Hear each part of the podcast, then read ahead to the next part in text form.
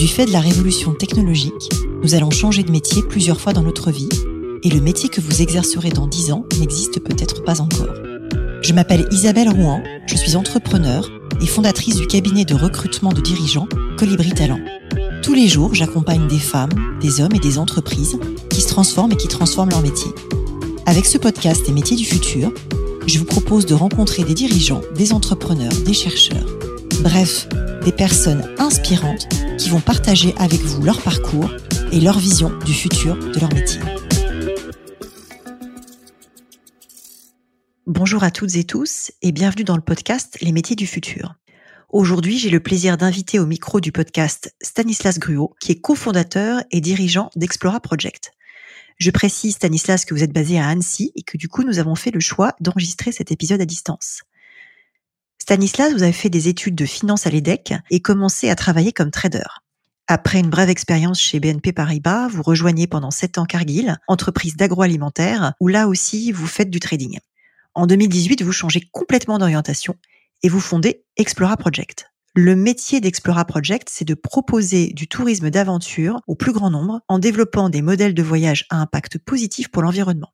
Donc concrètement, vous dirigez une agence de voyage qui propose des expéditions aux quatre coins de la planète dans une logique durable et responsable. Bonjour Stanislas.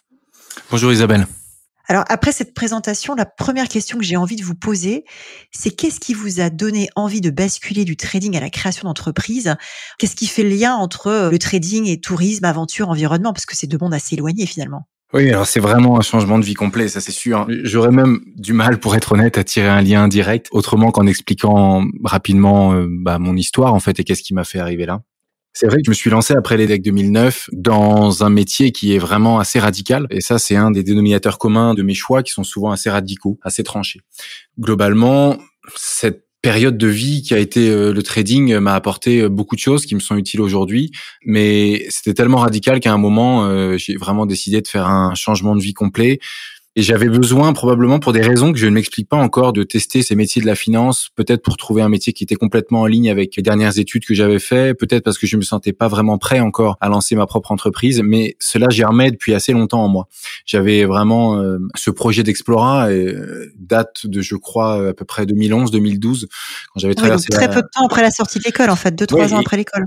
Exactement. En fait, je me suis lancé d'abord au trader à la BNP, après je suis parti chez Cargill en gradué de programme, et puis euh, j'ai vu que ce métier de trader était vraiment passionnant, excitant intellectuellement, mais très très agressif en fait sur le quotidien. C'est-à-dire c'est un métier euh, où il faut remettre 100 euh, fois cœur à l'ouvrage tous les jours, où on repart à zéro tous les matins, où on peut être un dieu le matin et, une merde l'après-midi. Donc en fait, on a une espèce d'oscillation comme ça du succès magnifique à l'échec terrible qui est dans notre quotidien. Donc ça donne finalement une impression d'avoir une vie terriblement excitante avec des endorphines à ne plus savoir qu'en faire.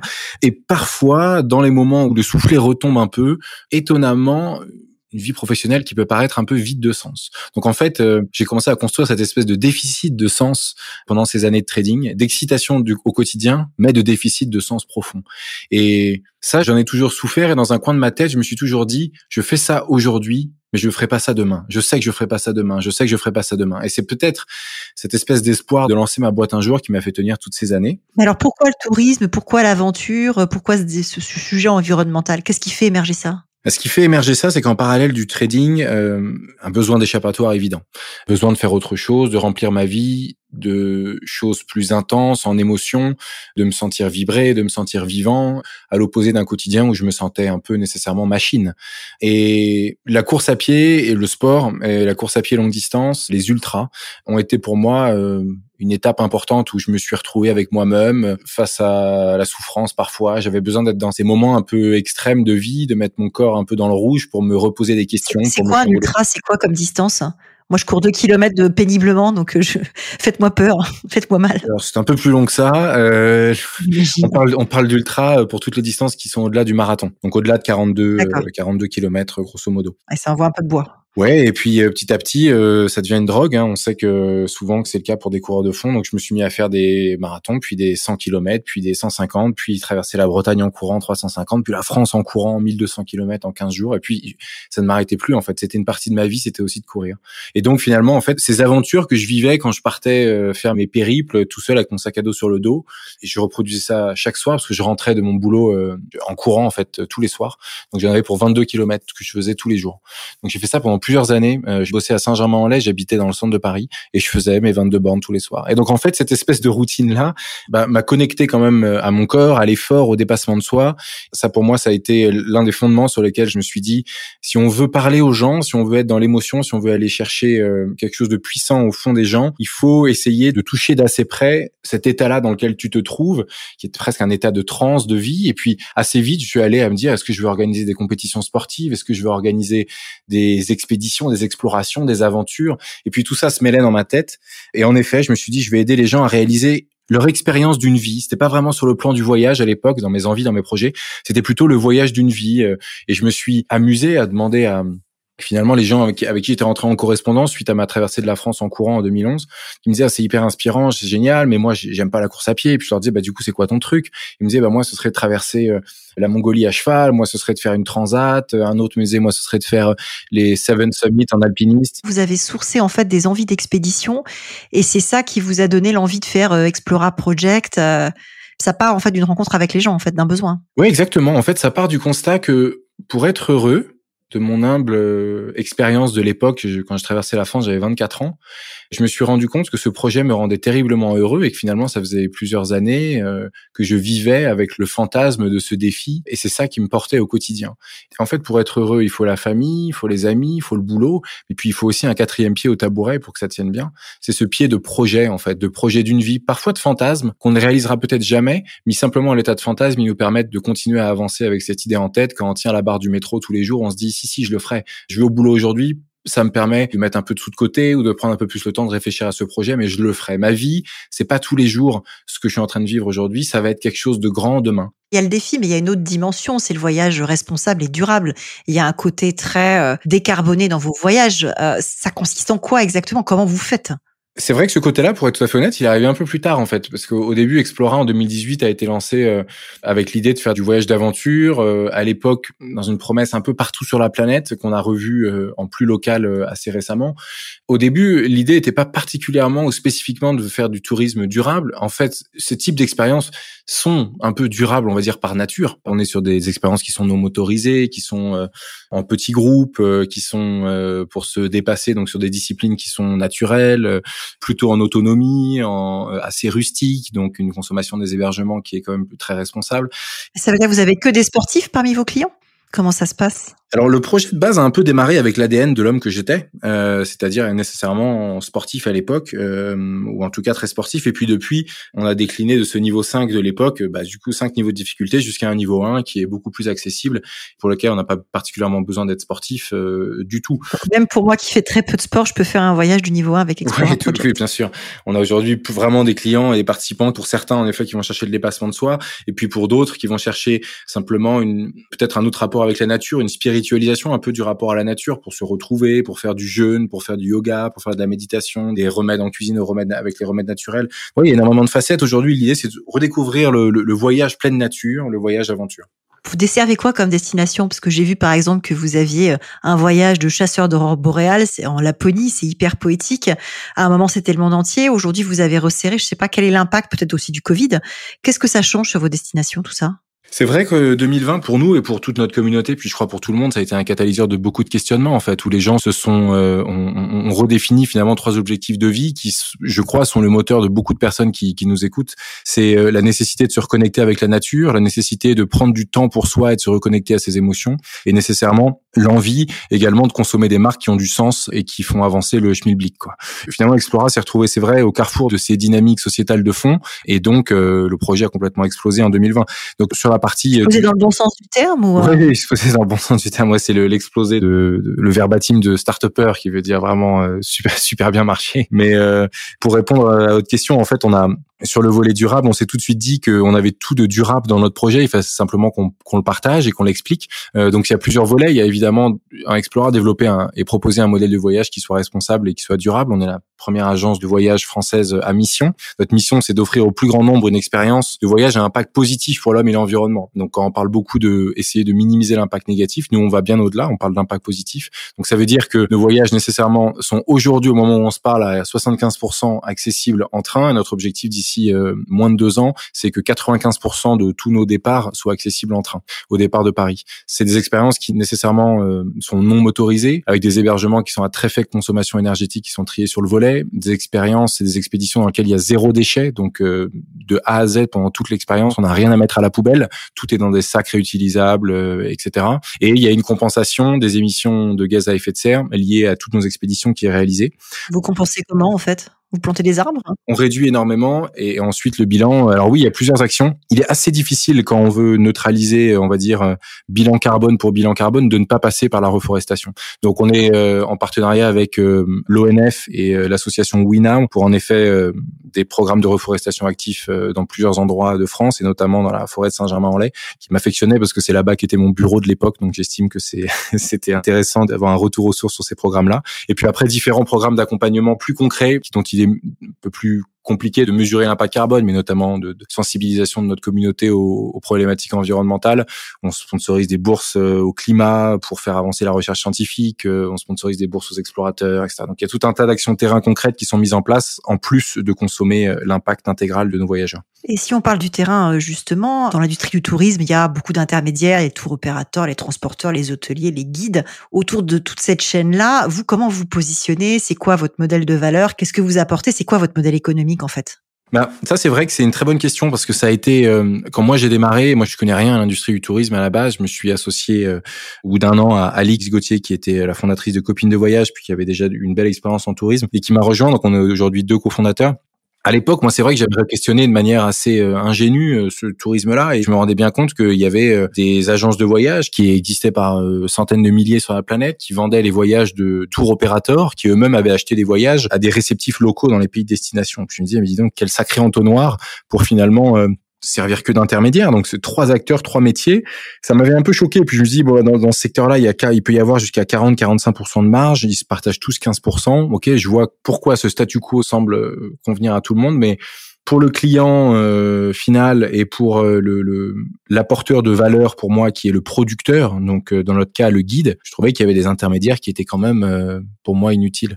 Donc la première décision a été assez radicale. Je dis moi je veux pas d'intermédiaire. Moi je veux désintermédier le secteur entier. Je veux qu'Explora soit le seul acteur entre le guide local et le client final partout sur la planète. Donc vous produisez vos voyages. Donc nous produisons nos voyages avec notre communauté de guides qui font partie de la famille Explora et aujourd'hui ils sont quasiment une centaine, un peu plus même. On produit avec eux, on, on, crée avec eux les programmes. Donc ce sont nos programmes, on les connaît par cœur, euh, ils nous appartiennent, on les euh, avec évidemment copaternité avec le guide lui-même, on les commercialise nous-mêmes. Personne ne vend les produits Explora et on ne vend les produits de personne d'autre en fait.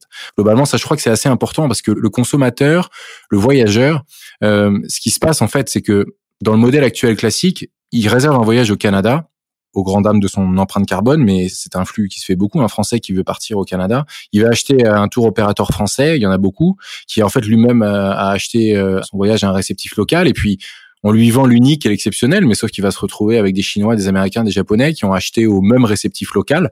Et donc, en fait, l'unique, euh, bah, quand on démarre le voyage apparemment unique, on se retrouve sur un parking bétonné avec des cars, et il y a 40 cars, parce qu'en fait... Euh, bah, parce qu'en fait, le même voyage. Ouais, même voyage, au même endroit, au même moment. Et le surtourisme, c'est ça en fait. Donc en fait, lutter contre le surtourisme, qui est lui, enfin ce surtourisme engendre la pollution.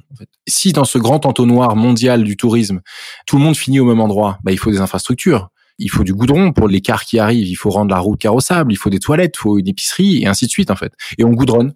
Et alors après, on peut emmener encore plus de personnes puisqu'il y a des installations. Donc euh, c'est encore plus fluide, donc il y a des rendements encore meilleurs, donc les marches sont encore meilleures. Et en fait, c'est sans fin.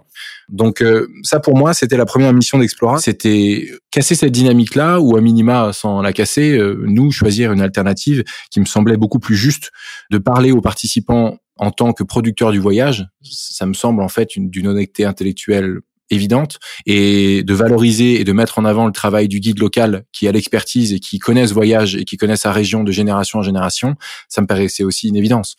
Donc euh, donc en fait, c'est une agence de voyage en circuit court. J'ai l'impression que vous avez inventé un, un nouveau métier d'agent de voyage du futur qui intègre toute la chaîne. Qu'est-ce que ça vous inspire quand je dis ça? Moi qui viens pas du tourisme, vraiment, je me sens pas du tout légitime pour donner des grandes leçons sur le secteur en fait que je suis en train de découvrir moi depuis 24 mois. C'est juste que ça me paraît, euh, je suis assez basique comme type, assez pragmatique. C'est, j'ai l'impression que c'est, c'est la bonne chose à faire en fait parce que les intermédiaires ils servent à rien et du coup c'est moins cher pour le client au final, donc on peut offrir cette expérience à plus de personnes et on peut mieux payer les guides. Après, euh, la difficulté à tout ça, c'est que ce métier-là euh, qui, qui vous décrivez du futur, bah en fait il est quand même pas évident parce qu'il faut compiler trois métiers en un. Donc après, euh, être capable de faire ces trois métiers de producteur, de distributeur et de vendeur local en physique ou même en digital, bah hum, c'est pas évident en fait. Et assez vite, on est arrivé à la conclusion que pour le faire, il fallait qu'on ait des fonds.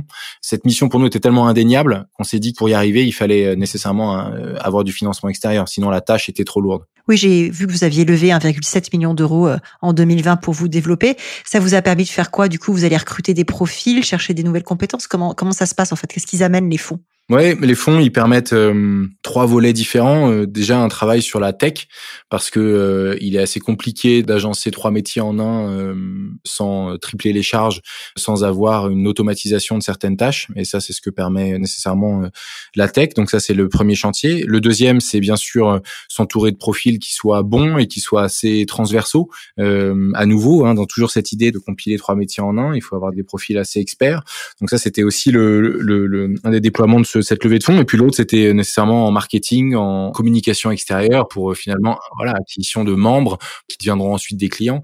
Et ça, c'est ce sur quoi on a pas mal travaillé en 2020, c'est-à-dire faire grossir cette communauté de membres qui s'inscrivent sur la plateforme, qui sont connectés à nos voyages et qui réfléchissent et qui mûrissent leur projet d'aventure avec nous. Et ça, 2020, c'est probablement sur cet aspect-là qu'il a été le plus probant, quoi. Oui, j'ai vu que je crois que vous avez 30 000 membres aujourd'hui, c'est ça? Oui, alors peut-être quand vous avez préparé le podcast, mais aujourd'hui, ils sont quasiment 100 000.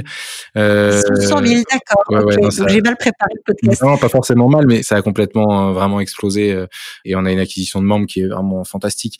Donc ça, c'est clairement une des vraies preuves de traction et qui montre que cette année si particulière euh, a fait émerger des envies chez les gens qui sont aussi très particulières et Explora s'est retrouvé à la croisée tout ça.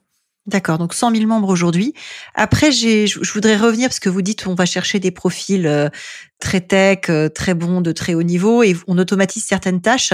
Concrètement, comment ça se passe? Euh, C'est quoi les métiers aujourd'hui? Je crois que vous avez une quinzaine de collaborateurs chez chez Explora. C'est quoi les métiers présents dans l'entreprise? Et c'est quoi les processus que vous automatisez? Juste pour que nos auditeurs puissent se rendre compte du, du quotidien que c'est quand on est collaborateur d'Explora Project? Oui, ben on a euh, globalement quatre euh, pôles euh, chez nous. Un premier pôle qui est le pôle tech et dev, donc toute la partie technique, c'est-à-dire coder des outils, des interfaces qui vont à la fois servir d'interface front pour les clients pour qu'ils puissent euh, réserver leur voyage et leur expédition et à la fois euh, pour que tous nos prestataires euh, et tous nos guides puissent rentrer leurs propositions de voyage et être en contact avec Explora pour l'organisation et l'opération de, des expériences. Donc une partie vraiment dev avec des techniciens, développeurs. Euh, ensuite, on a une deuxième partie qui est marketing, donc marketing, communication extérieure. Donc la communication sur les réseaux sociaux, l'acquisition de membres organiques et également de membres en avec des campagnes d'acquisition payantes, notamment sur Instagram, Facebook ou encore Google. Et évidemment, dans ce pôle-là, on a aussi toute la création graphique, création de contenu, direction artistique. Puis ensuite, il y a deux autres pôles. Un pôle euh, sales et relations participants. Donc, euh, ceux qui sont un peu conseillers en expédition, qui contactent euh, chaque jour des centaines de participants intéressés pour les aiguiller au mieux sur quelle aventure serait faite pour leur niveau et quelle aventure est la mieux, la plus adaptée à eux dans le catalogue existant. Un catalogue de quasiment 1000 départs pour 2021. Et puis après, dans ce... Ah oui, c'est ambitieux. Ouais, on a on a quand même on a énormément de départs euh, prévus. Et euh, et après, euh, dans ce pôle-là, on a également dans ce troisième pôle la partie relations participants. Donc une fois que les participants se sont inscrits, comment se préparer au voyage, comment quel matériel louer, des questions qu'ils pourraient avoir sur l'accessibilité des lieux, etc. Et puis un dernier pôle plus particulier, qui est le pôle des de, opérations terrain, en anglais ground operations, qui est à la fois un pôle de production de création, production d'expéditions et de voyages, donc avec les guides justement, euh, avec nos guides explorateurs experts, et à la fois de logistique. C'est-à-dire une fois qu'on a le projet, par exemple, on veut faire euh, que sais-je, la traversée ou le tour de la Corse en canoë-kayak avec des bivouacs à la belle étoile, et bah faut faire un itinéraire, faut le construire, il y a des bases logistiques, faut organiser les ravitaillements, etc. Donc c'est à la fois la conception très idéaliste d'une expérience qui peut être intense et ultime, et à la fois après les contraintes complètement pragmatique et réel euh, d'organiser cette aventure sur le terrain. Donc c'est à peu près quatre pôles et puis après des fonctions support de comptabilité, de finance, euh, de gestion assez classique voilà.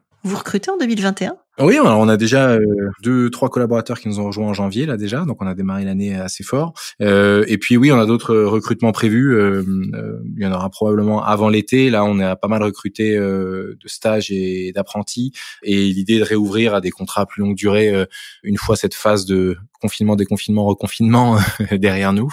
Et en effet, on a on est pris dans cet arbitrage de chef d'entreprise qui, je dois avouer, pour le coup, n'est pas évident entre une traction commerciale, une traction d'acquisition, des opérations terrain qui sont rendues extrêmement compliquées par les restrictions de taille de groupe, les mesures barrières, les fermetures des frontières et toute la réglementation que l'on connaît bien à cette période qui est très compliquée. Donc il faut naviguer entre tout ça et être assez prudent pour pas se brûler les ailes. On est quand même au début de l'aventure et même si tout se passe bien, euh, il faut qu'on ait une gestion en bon père de famille dans ces périodes un peu de crise. D'accord. On l'a dit en début d'émission, vous êtes diplômé de l'EDEC et l'EDEC est connu pour être une école fondée par des entrepreneurs pour des entrepreneurs. Je voulais savoir si ce cursus avait joué un rôle euh, particulier dans votre envie ou dans votre manière d'entreprendre. Oui, je crois. Je pense que l'EDEC euh, est une école qui n'a pas froid aux yeux, qui on a l'impression que c'est une école parfois qui a pas grand-chose à prouver et qui est capable d'insuffler, je trouve, chez ses étudiants euh, cette espèce de toupet, d'oser. Je crois que ça a été une fois un des motos de l'EDEC, je crois, de, vraiment oser. Et ça, cet ADN là moi, je l'ai toujours conservé et je crois que les, les profs et l'enseignement à l'EDEC tournaient beaucoup autour de ça. Donc ça, c'est sûr. Il y a aussi en complément nécessairement une expérience entre euh, associative qui a été très forte pour moi. Euh, j'ai eu la chance d'être pendant deux ans au sein de l'association euh, Course Croisière EDEC et puis d'en être le président pendant mon année de master de MSI Finance.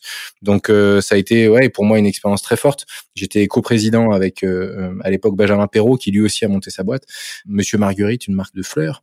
et du coup oui, euh, je crois qu'il n'y a pas de secret. En fait, on a goûté euh, à 20 ans euh, au management d'une cinquantaine d'étudiants autour d'un projet fort installé avec un bel historique qui avait des valeurs intéressantes, 2 millions et demi d'euros de budget. Et c'est sûr que très jeune, on a pris goût, je crois, à, cette gestion de projet d'ampleur et ambitieux. Et, et c'est sûr que ça a été la première marche de mon expérience entrepreneuriale, très clairement.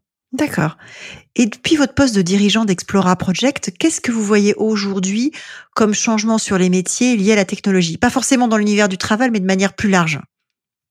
En fait, la technologie, j'ai l'impression qu'il y a quelques années, c'était une fin en soi. En fait, la, technologie, euh, comme elle n'était pas particulièrement euh, encore développée autant en open source qu'aujourd'hui, on avait tendance à finalement se dire, bah, on va régler des grands problèmes, on va créer des métiers complets euh, qui vont être la technologie. Aujourd'hui, Aujourd'hui, c'est comme quand on dit euh, il faut qu'on se mette au digital, on va créer une sphère digitale. Non, en fait, maintenant la tech et le digital, c'est inhérent à tous les métiers en fait. Maintenant, c'est une manière de communiquer, c'est une manière de travailler, c'est plus une fin en soi, c'est un outil au service de. Donc euh, globalement, moi l'évolution que je vois, on revient aujourd'hui euh, à l'importance de l'importance du producteur, l'importance du créateur, l'importance de celui qui crée vraiment la valeur et qui euh, peut utiliser la tech au service de cette création de valeur pour la sublimer, pour en assurer une distribution plus rapide et efficace et efficiente, pour gérer ses stocks de manière encore plus rapide et avec des charges plus basses. Donc ça vient consolider l'idée des modèles, mais c'est pas un modèle en soi que la tech.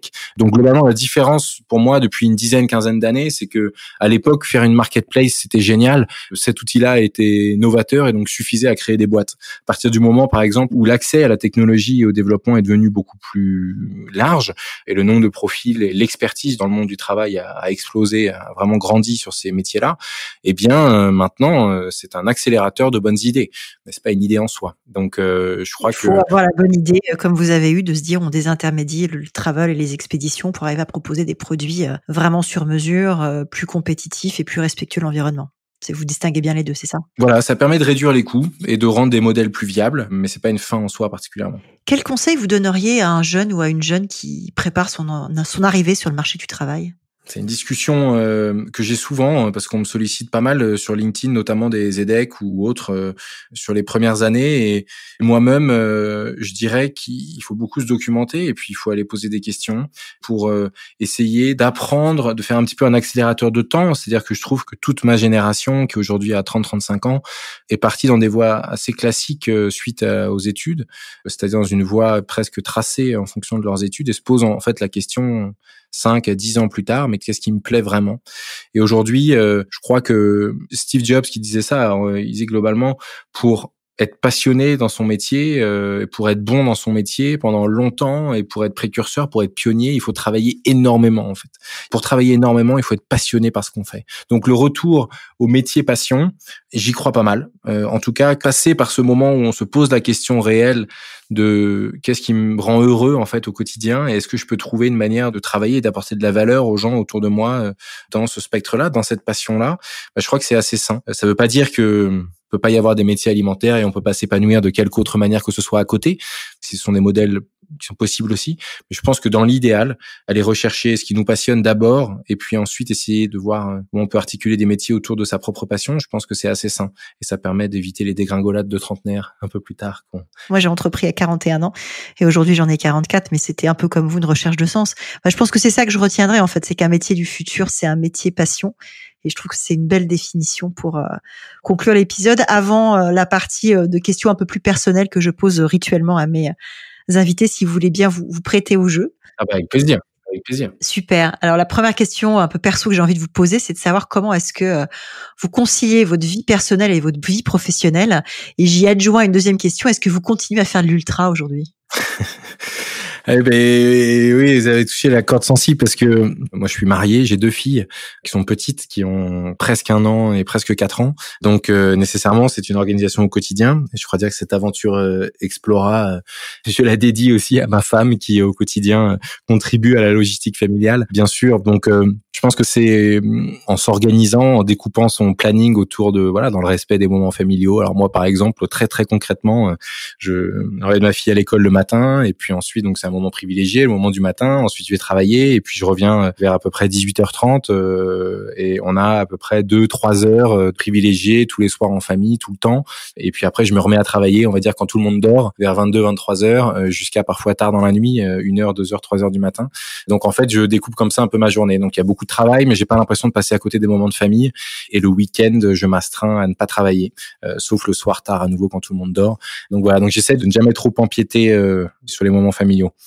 Et pour l'ultra, ouais, ça malheureusement un peu plus compliqué. L'ultra, euh, c'est ah, ces derniers temps, j'ai un peu de mal à, tout faire. Je m'y remets doucement, mais c'est vrai que dans ces phases très intenses de lancement de boîte, euh, il y a un moment où il faut aussi une, énergie. Alors, je, il y a du footing ici et là très régulièrement, mais les grandes grandes épopées un peu moins. Mais c'est un objectif de 2021. Maintenant qu'on est plus serein sur notre modèle et, et Explora aujourd'hui, je me suis réinscrit à des ultras euh, à partir de ce printemps. Donc c'est parti.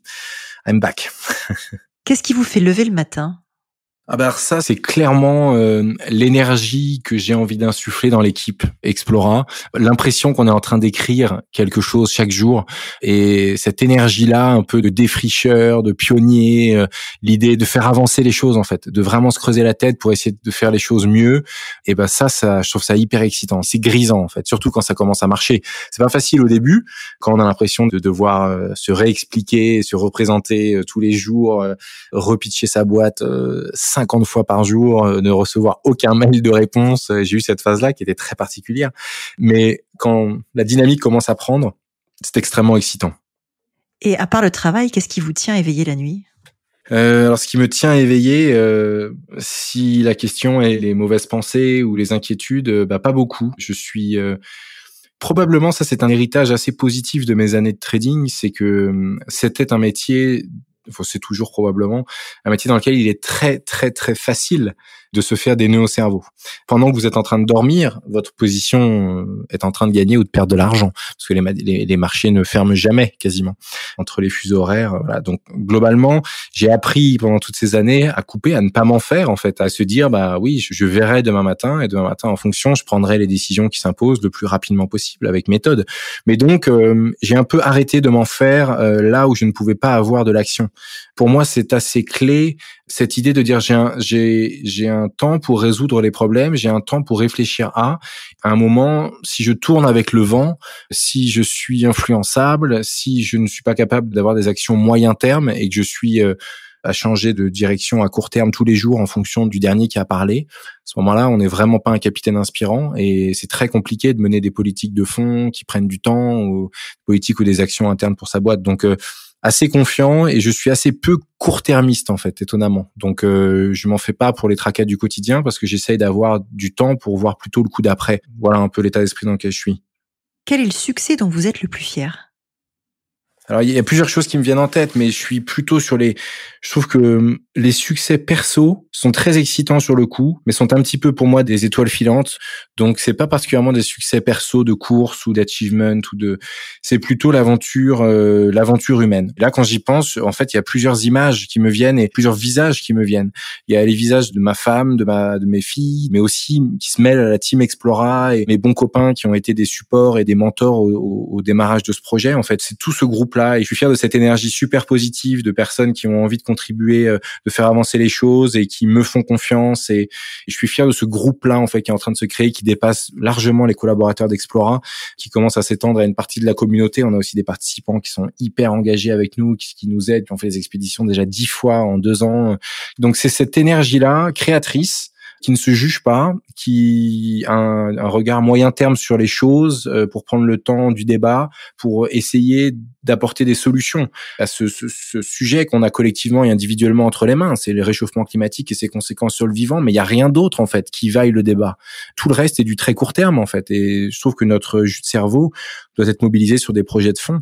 Et ça, je suis fier d'avoir euh, d'avoir contribué à, à, mettre ce groupe-là euh, sur pied. Ouais.